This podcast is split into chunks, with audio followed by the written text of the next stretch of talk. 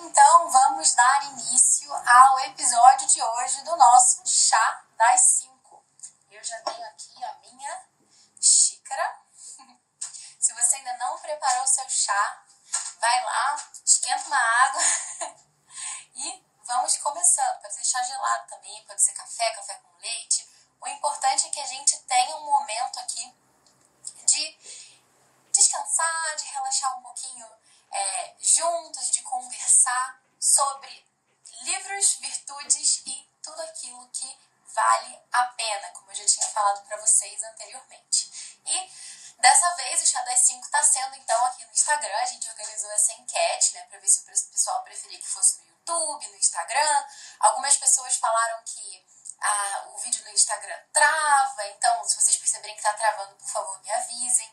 Ou então Algumas pessoas falaram que o YouTube era melhor porque é, fica gravado lá, né? É mais fácil de, de poder ouvir depois. Aqui no Instagram até dá pra colocar nos stories, mas fica só 24 horas. Mas isso não é problema, porque eu posso salvar também aqui o vídeo, como eu fiz também no Chá das 5 anterior, né, que também foi aqui no Instagram, e já tá lá no YouTube, né? Então a gente vai fazer por aqui, porque apesar dos pesares, o Instagram venceu e nós temos tido problemas com o YouTube, enfim. É, então a gente vai fazendo por aqui, então, é, essas nossas lives, né, de terça-feira às 5 horas. E depois a gente vai deixar gravado, tanto aqui nos stories por 24 horas, como também a gente vai fazer o upload lá no canal do Pod Clássica no YouTube. Então, se você ainda não segue o canal do Pod Clássica no YouTube, é importante para que você seja avisado sempre que a gente colocar lá as gravações dos novos episódios. Então, quero agradecer aqui é, o pessoal que já está entrando: Aline, Camila, Gabi, Fer, Aniuska, Alminda, Aline, Lari, Ellen, Thay, Gabi, enfim. É, agradeço a presença de todo mundo por estarem me fazendo companhia nessa nossa tarde, quase noitinha já de terça-feira. E como já tinha adiantado para vocês, Hoje, enfim, a gente vai dar prosseguimento ao resumo do livro Consider This, que foi escrito pela Karen Glass. Não sei se todas já ouviram o primeiro vídeo em que a gente. Ouviram primeiro, não. Ouviram né, o áudio ou assistiram ao episódio introdutório, que foi há duas semanas, em que a gente estava falando um pouco mais sobre esse livro, sobre a autora, é, sobre o assunto do livro em si. É, não sei se a Gabi tá falando que vai sentar com o chá. Isso aí, Gabi, exatamente. Esse é o nosso objetivo aqui. É, então, não sei se vocês já assistiram o episódio anterior, me dê um retorno. Alguém aí que tá aí já assistiu o episódio que a gente introduziu esse livro, tá caindo aqui agora, não sabe que negócio é esse de chá das 5? Me dê aí um alô.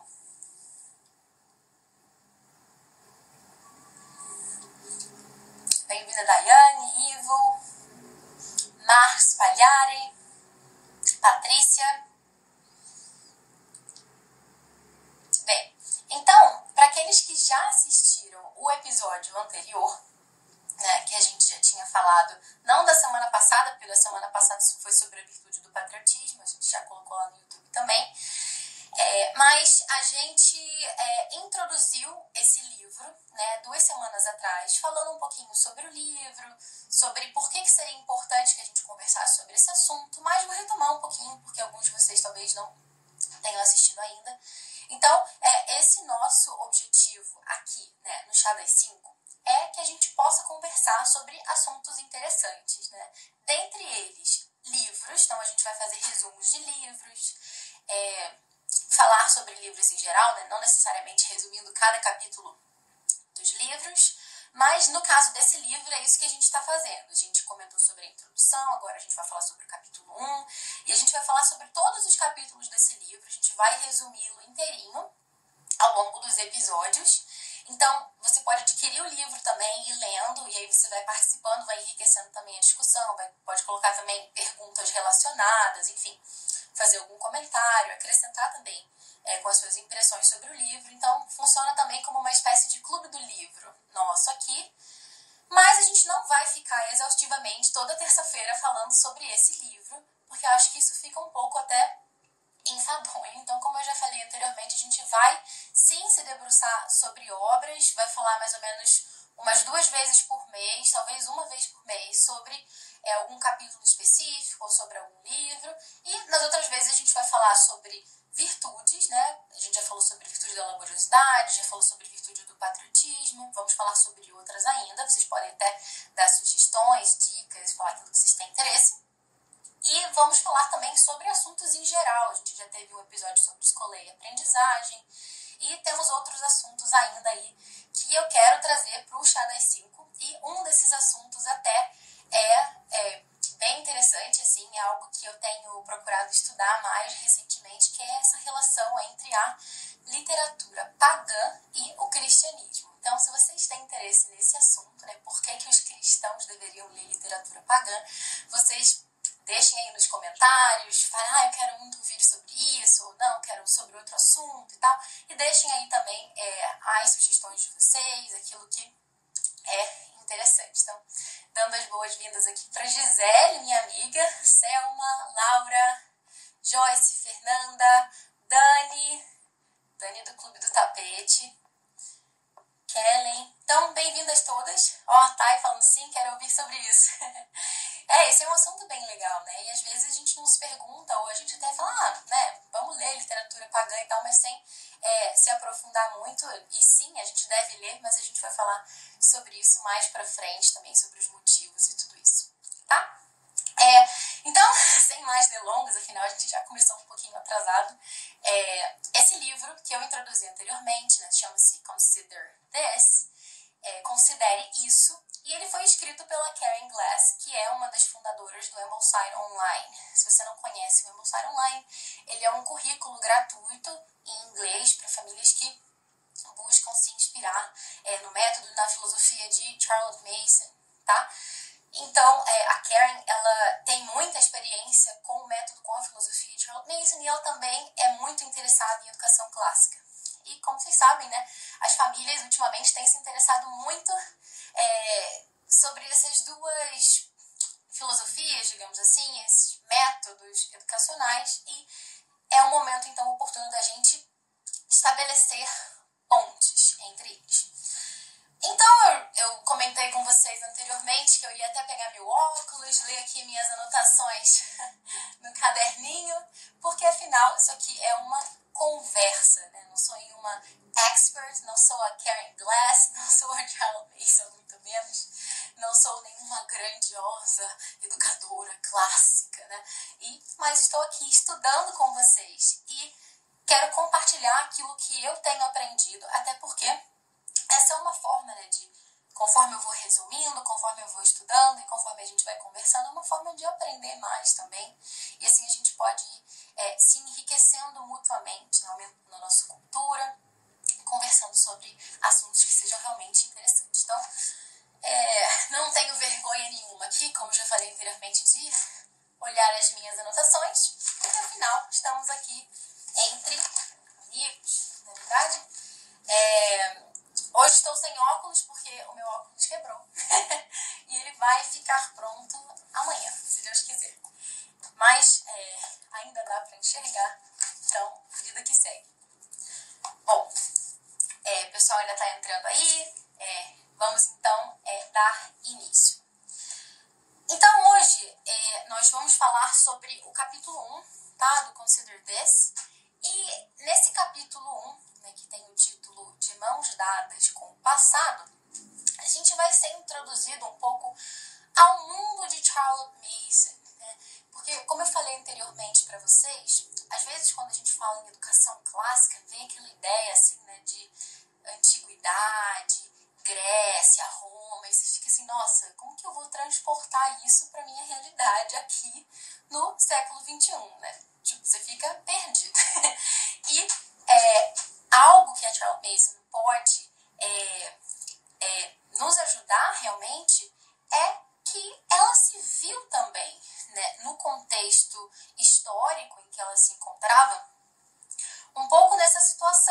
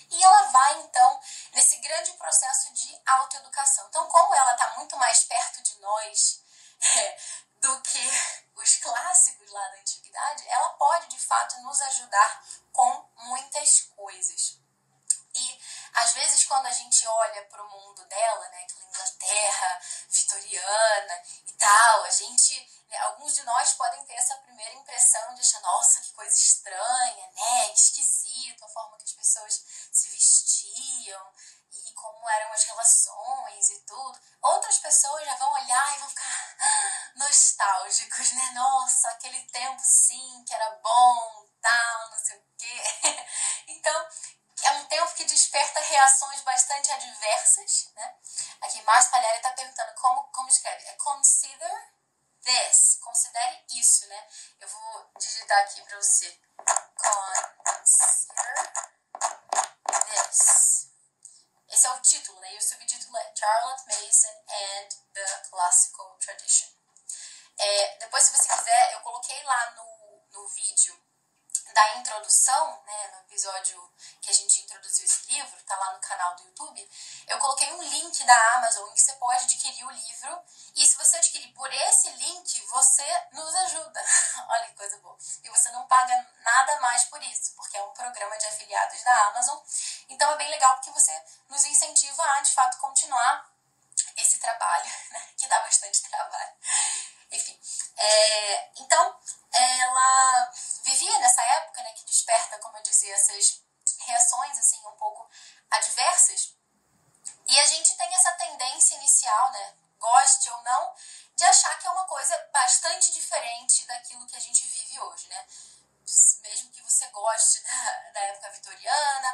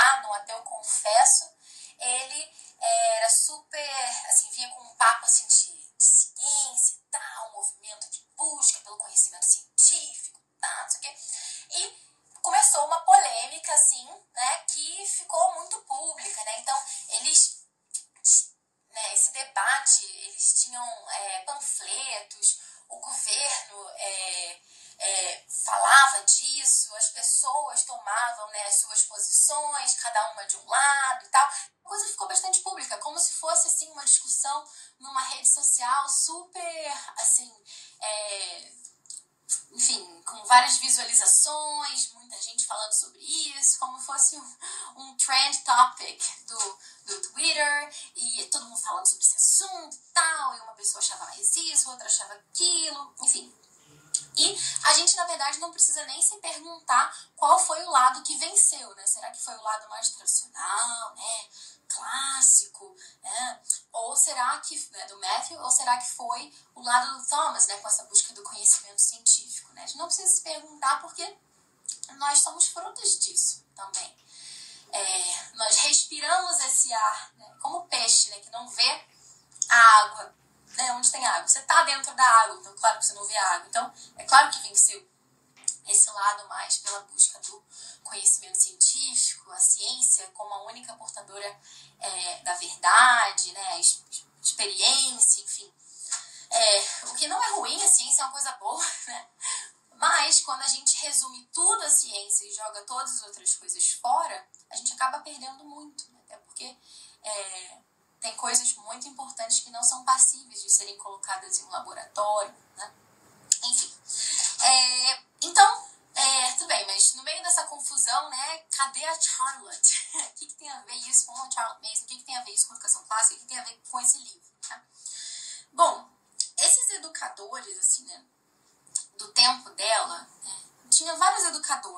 Estavam ali, meio que nessa mesma época em que ela viveu. E dentre eles a gente pode citar né, o Pestalozzi, Dewey, o Froebel, é, o, enfim, Herbert. E ela, a, a Karen Glass, ela, ela coloca as coisas de uma forma assim, bem interessante. Ela, ela se aventura a dizer né, que essa mulher despretensiosa, é, que praticamente educou-se a si mesma, né, que era a Charlotte Mason, é, vendo é, as falhas nas visões da educação que esses educadores todos tinham, né? Porque ou era uma coisa muito extrema, ou era uma coisa muito estreita. Então ela vendo, é, como se ela tivesse assim aqui em cima olhando assim para baixo, né? Todo mundo se degladiando, aquela confusão. ela vendo que todos os lados ali tinham problemas, né? Ela, ela tem uma, uma citação que a, que a Karen Glass coloca aqui do livro School Education. Né? Eu já falei para vocês que a Charlotte ela tem uma série de livros na né, educação domiciliar, é, que são seis volumes, e dentre eles tem o School Education. E na página 49, a Charlotte, né, com o seu brilhantismo, ela né, nos propõe uma consideração, uma, uma imagem que ela coloca pra gente.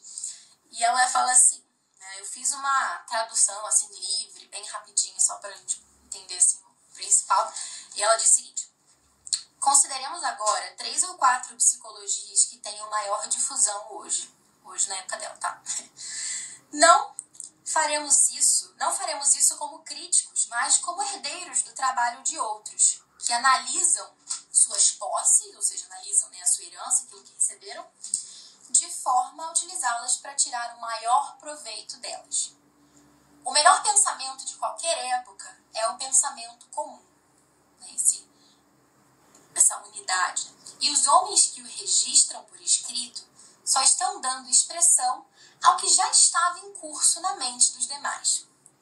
Mas temos que ter em mente que a verdade é como um portão que balança ao ser empurrado. Uma hora vai bem para um lado, bem longe para um lado. Outra hora se distancia para o outro. Por fim, depois de oscilações cada vez mais curtas, o trinco se firma. Então tá colocando aqui a imagem portão, né? Sabe esses portões assim que vão balançando até que por fim, né, dá aquele estalo. Então, é, o reformador, o pesquisador, se debruça sobre um aspecto da verdade e que, para ele, é a verdade completa, a qual ele fomenta em oposição a todo o restante.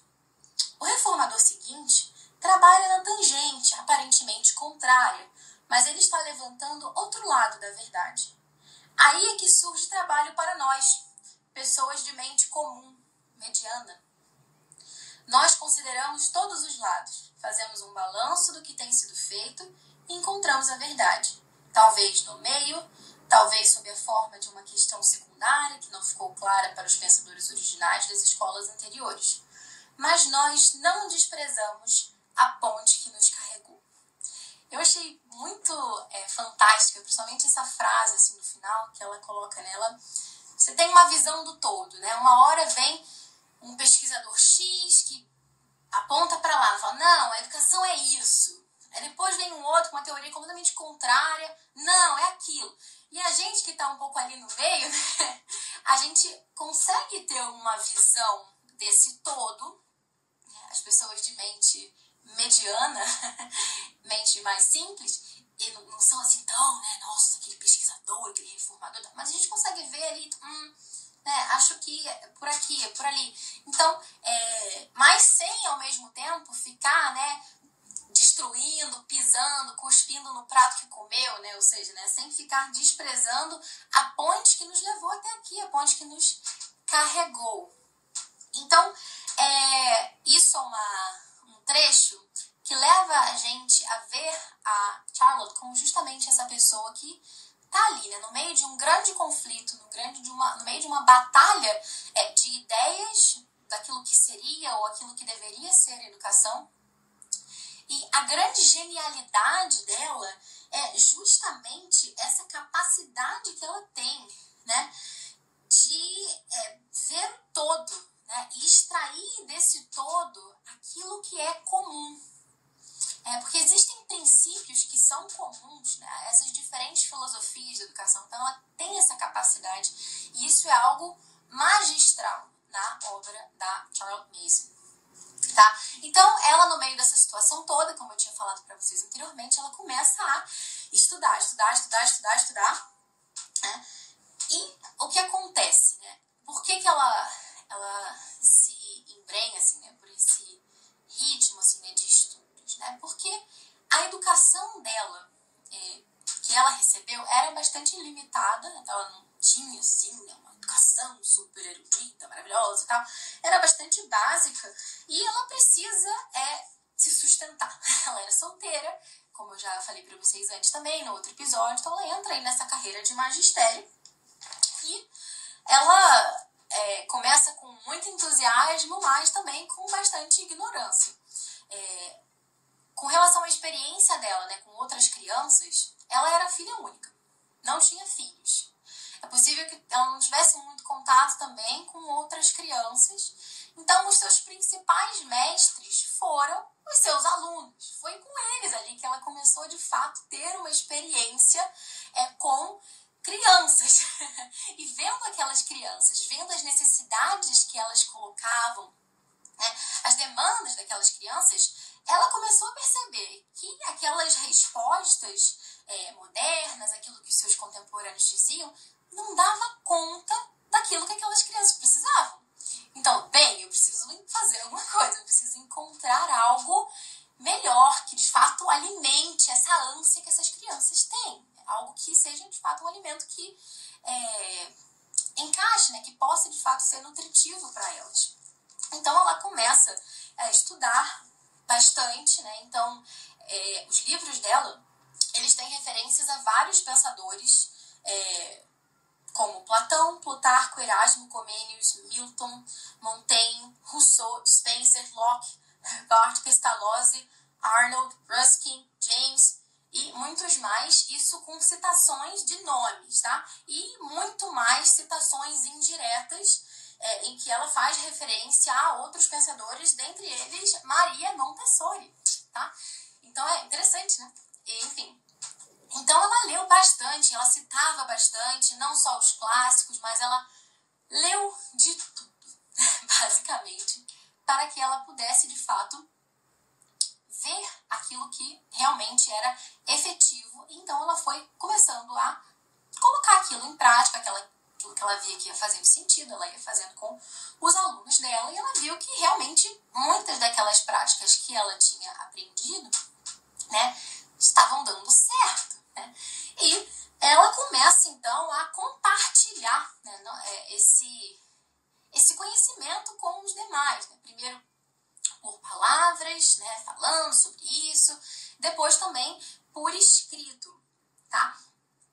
E ela, enfim, né, nesse, nesse ímpeto que ela tinha né, de divulgar essas ideias, de falar daquilo que ela via que, nossa, né, isso aqui é fantástico, isso aqui é maravilhoso.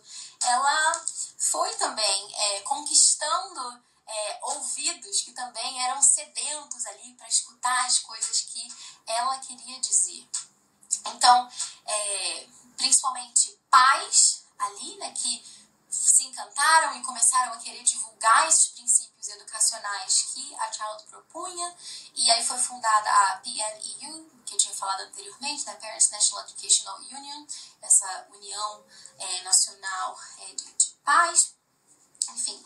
E ela tem até um trecho aqui é, interessante que eu, que eu gostei bastante, que é de um dos fundadores até na, da, da PNU, que é o Thomas Godolphin Rupert, que a Karen Glass cita no livro, que ele diz, ele é professor também, e ele fala assim, né, resumindo um pouco esse trabalho da Charlotte, ele diz, princípios sólidos antigos podem ser facilmente colocados na prateleira e esquecidos a menos que sejam encontrados em cada geração que se sucede algumas poucas pessoas industriosas que se deem ao trabalho de tirá-los do depósito.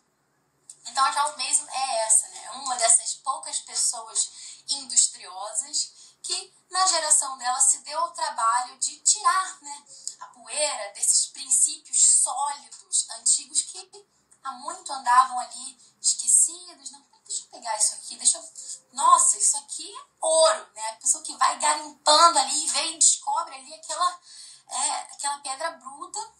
E nem uma pedra bruta, mas uma pedra, um diamante é, maravilhoso e que você encontra ali meio sujo, mas você né, passa um espanador, passa uma flanelinha e vê, nossa, isso aqui é, é, é maravilhoso.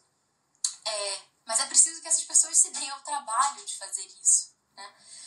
E é engraçado, né? Porque a gente se vê hoje também numa situação é, de que a gente está num lugar bastante parecido até com o dela. Porque tudo bem que teve esse grande movimento, essa união de pais, ela abriu escola e tudo, mas depois de um tempo. Charlotte Mason também ficou meio esquecida, na é verdade. E agora a gente tem meio que essa segunda onda aí de pessoas que estão redescobrindo os escritos dela e também redescobrindo a educação clássica né, de forma geral. E somos nós aí, né, esses protagonistas dessa nova geração, dessa nova onda que estamos aí nos dando ao trabalho de pegar esses princípios sólidos e tirar eles do depósito, tirar ele das sombras e colocar é, para iluminar. Né? Afinal, uma lâmpada ela não, não fica é, embaixo né, da, da, mesa, a lâmpada ela tem que ficar em cima para iluminar todo mundo. Tá? É, então, outra coisa que eu queria comentar com vocês também, que eu acabei pulando, é, isso foi o, o seguinte, né? Então, a Charlotte, né, nesse momento que ela começa a compartilhar esse aprendizado com os demais, é, ela está numa situação de que, assim como é, muitos pensadores do passado, ela está insatisfeita né, com as tendências que tinham ali na área da educação. Porque isso não é uma novidade nossa, né? Não, ah, hoje eu estou aqui em século XX, estou insatisfeitíssima com as escolas. Estou insatisfeita com os modelos educacionais, com o MEC, com os livros didáticos. Como se isso fosse uma coisa nossa, assim, ah, a minha época é uma tristeza. Não, é, Charles Mason também se via ali numa situação de, assim, não é isso, né? Essas propostas que estão aí de educação não atendem. Assim como Platão tinha suas ideias que ele achava que deveriam ser né, as ideais ali para a educação, e outros pensadores tinham as suas, e cada um vai procurando dar respostas para aquilo que vê que não está funcionando né, no seu tempo, basicamente. Então ela estava nesse lugar também e é, ela via, assim, né, mais concretamente na época dela, que tinha esses progressistas, assim, que de alguma forma acabavam transformando a educação em algo simplesmente mecanicista, utilitarista. E de um outro lado, tinha aí essa distorção do que seria uma educação clássica, mas que era praticada assim de uma forma tal que era inadequada a atender às necessidades daquelas crianças que ela ensinava. Então ela olhava progressistas, não é isso. Olhava aquilo que era o tradicional assim da época dela e via também não dá conta. Então ela começou de fato então a estudar e ela foi olhando para o passado e foi trazendo à tona é, essa concepção de educação que há muito andava esquecida. Só que é bom a gente pensar também, assim, né, que é, e aí que mora, assim, né, uma das grandes disputas, digamos assim, de é, ah, Charles Mason é educadora clássica ou não, Charles Mason não é educadora clássica. Enfim, cada pessoa vai ter uma resposta para isso. Eu tenho a minha, como já falei anteriormente para vocês. Para mim, Charles Mason é sim uma educadora clássica. E a grande questão aqui é que é difícil a gente definir é, a educação clássica, não é uma coisa assim tão rígida, tão simplista. A educação clássica, eu gosto da, da definição do Andrew Kern, que eu já falei no primeiro episódio do Pod Clássico, né, que é esse cultivo da sabedoria e das virtudes na alma através é, do bem, é, da, buscando né, o bem, a beleza e a verdade, né, através desse cultivo né, do bem, da beleza e da verdade. E esse cultivo é feito de que forma? Através das sete artes liberais. Né? Então, isso é educação clássica. Então, Charles Mason também procurava cultivar o bem, a beleza, é, a verdade e cultivar a sabedoria e formar bons hábitos, que nada mais são do que virtudes. Então, ela é, sim, uma educadora clássica. Agora, algumas pessoas não, é, não têm essa mesma percepção do que eu, então isso é bom deixar claro, cada um pode ter aí, né, a sua própria seu pensamento com relação a isso, mas, claro, né, vamos divergir sempre na caridade, é, essencial, a unidade, em tudo a liberdade, é, e naquilo que a gente discorda, a caridade. É, enfim, na, na, dúvida, né, a caridade. Enfim, é, e aí que é a questão, né, ela não olhou para o passado simplesmente procurando copiar aquilo que era feito anteriormente. Não.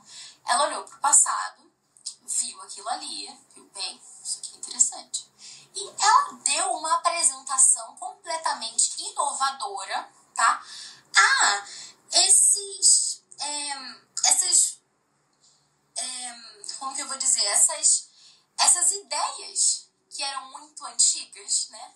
Bem antigas, ela reapresentou com uma cara nova, com um frescor novo, tudo isso que era bem antigo, mas ela colocou com uma apresentação diferente, uma apresentação nova, tá? E aí que, por exemplo, a gente pode aprender também muito com ela com relação a método mesmo, a prática da coisa. Porque é, às vezes a gente pensa também em educação clássica e tipo, legal, mas como que eu faço isso né, na prática?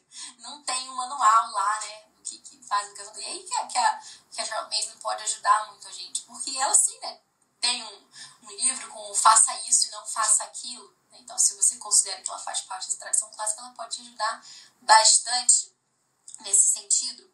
É, então, ela, ela apresenta isso com uma cara nova, mas ao longo é, dos nossos próximos encontros, aqui nos próximos episódios, a gente vai descobrir é, as raízes né, de grande parte daquilo que ela falava, né, a raiz disso tudo. Como aponta pra gente a Karen Glass no final do capítulo 1, né, ela diz né, que os princípios e os métodos advogados pela Charlotte não foram inventados por ela. Né?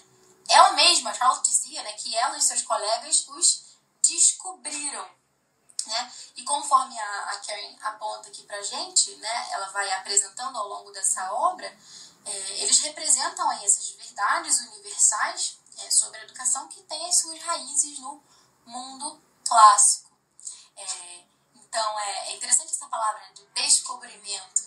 Que a, a Charlotte descobriu muitas coisas, ela não inventou. Né? E ontem foi o descobrimento do Brasil e veio muito a calhar, né? porque também os portugueses, quando chegaram aqui, eles descobriram. Descobrir, as pessoas têm uma implicância né, com esse termo. Descobrir não significa inventar uma coisa, né, como se não tivesse nada aqui. Não, descobrir é descobrir no sentido, né, tem uma coisa coberta, você traz à luz. No sentido de que, bom, é, muitas pessoas não conheciam essa parte do mundo aí. A gente está descobrindo, a gente está tirando o véu e falando, olha, tem aqui esse lugar aqui é, que tem um monte de coisa bonita, tem essas pessoas diferentes, com essa cultura e tal. Se bem que é, tem também essas especulações, né, de que já se sabia, de que aqui tinha essa terra, enfim, e se coloca em questão essa questão do descobrimento, mas paciência, não é uma questão para agora. é, enfim, queria ler um pouquinho das coisas que vocês falaram, porque, enfim, eu procurei não interromper muito, senão eu perco um pouco o fluxo de pensamento. É, mas se vocês quiserem acrescentar alguma coisa, quiserem colocar alguma dúvida, vocês podem ir postando aqui também, enquanto eu vou falando aqui. Então, o que, que as pessoas falaram. É, bastante gente entrou. Deixa eu ver aqui. Aqui, Carolina falou que tá em reais mesmo. Gente, tá bem barato. Deve isso mesmo, né? Está 20 reais, tá valendo bastante a pena o livro, para quem quiser adquirir. E adquiram pelo meu link, por favor, que tá lá no, na descrição do primeiro episódio, né, lá no, no YouTube. É, Daiane falou que maravilhosa, que nada. É, maravilhosa é a Charlotte Mason, maravilhosa é a tradição clássica, maravilhosa é a Karen Glass por ter escrito esse livro que dá tantas respostas pra gente. E se você ainda não está convencido, não se preocupe. É, vamos dar tempo ao tempo, porque isso é simplesmente o começo. Né? Ao longo dos próximos episódios, a gente vai ver o que, que de fato a Charlotte Mason tem em comum com a educação clássica, porque até agora a gente ficou só na superfície, falando em termos gerais. Assim, né? Mas daqui para frente a gente vai começar a entrar em pontos mais concretos, em que a gente vê de fato é, essa, essa similaridade, essa é, ponte, né, esse grande link é, que, na minha opinião e na opinião de também muitas outras pessoas, é, insere a Charlotte nessa tradição clássica de educação. Então, se vocês não têm mais dúvidas, vamos encerrando por aqui. A Thaís está perguntando qual é o livro. A gente comentou já no início, depois, se você chegou depois, de repente vale a pena assistir. Eu vou deixar aqui salvo é, nos stories do Instagram, depois vou colocar no YouTube. Mas o livro chama-se Consider This, Charlotte Mason and the Classical Tradition. E é da Karen Glass. A Julie falando que ama as minhas explanações. Obrigada, Julie. A gente tenta fazer aí o possível, tento simplificar um pouquinho. É, para que a gente possa continuar né, estudando e é, enriquecendo assim, a nossa cultura materna, como também queria a Charlotte Mason. Então, encerro por aqui. Vejo vocês na próxima terça-feira, no nosso próximo Chá das 5, e deixo já o recado de que em breve a gente já vai disponibilizar o primeiro episódio da segunda temporada do Pod Clássica. Aguardem